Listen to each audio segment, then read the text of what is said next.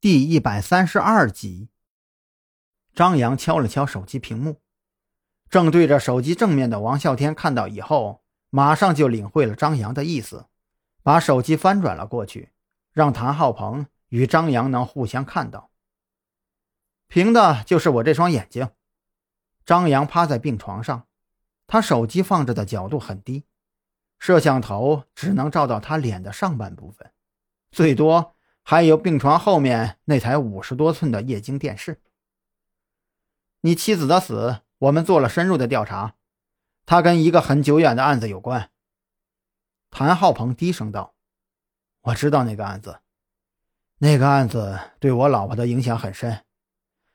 事实上，我也正是在对他做心理疏导的时候认识了他。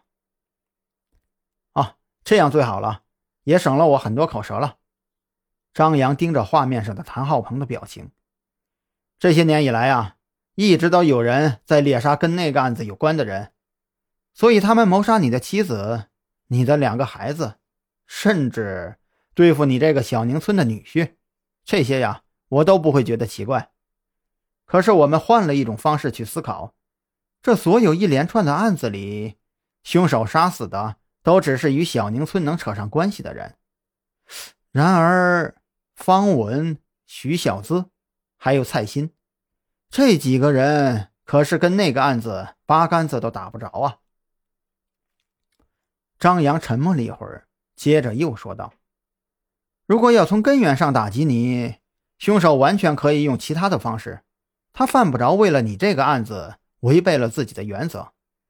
像这种连环杀人案，凶手往往都会固执的坚守一些信条，不杀无关的人。”你是学心理学的，这些呀，你比我要懂得多。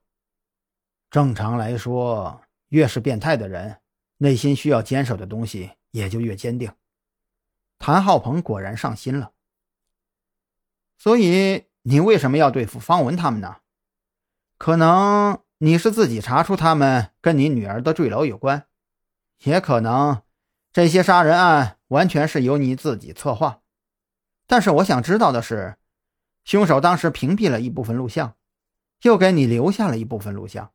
很显然，他就是想让你去报复，报复那些对真正的凶手而言无关紧要的人。张扬说话的语速越来越快。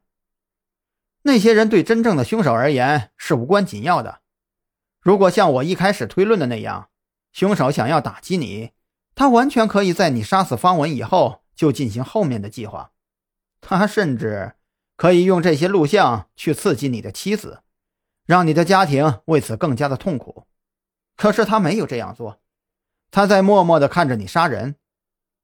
这就好像看你杀人对他而言也是一种乐子，又或者还有其他一些什么原因？谭浩鹏腾的一下抬起头来，双眼之中冒出凶光。其他什么原因？什么原因？你是想说他谋害了我的女儿，就是为了考验我的杀人天赋吗？张扬愣了一下，考验杀人天赋。谭浩鹏对其他一些什么原因的第一反应，竟然是这个。这个发现让张扬的心顿时就咯噔了一下，他马上就明白了，这种情况只有一个最合理的解释。人家在考验他的杀人天赋，所以才会在谭浩鹏的案子上出现了跟以往不同的情况。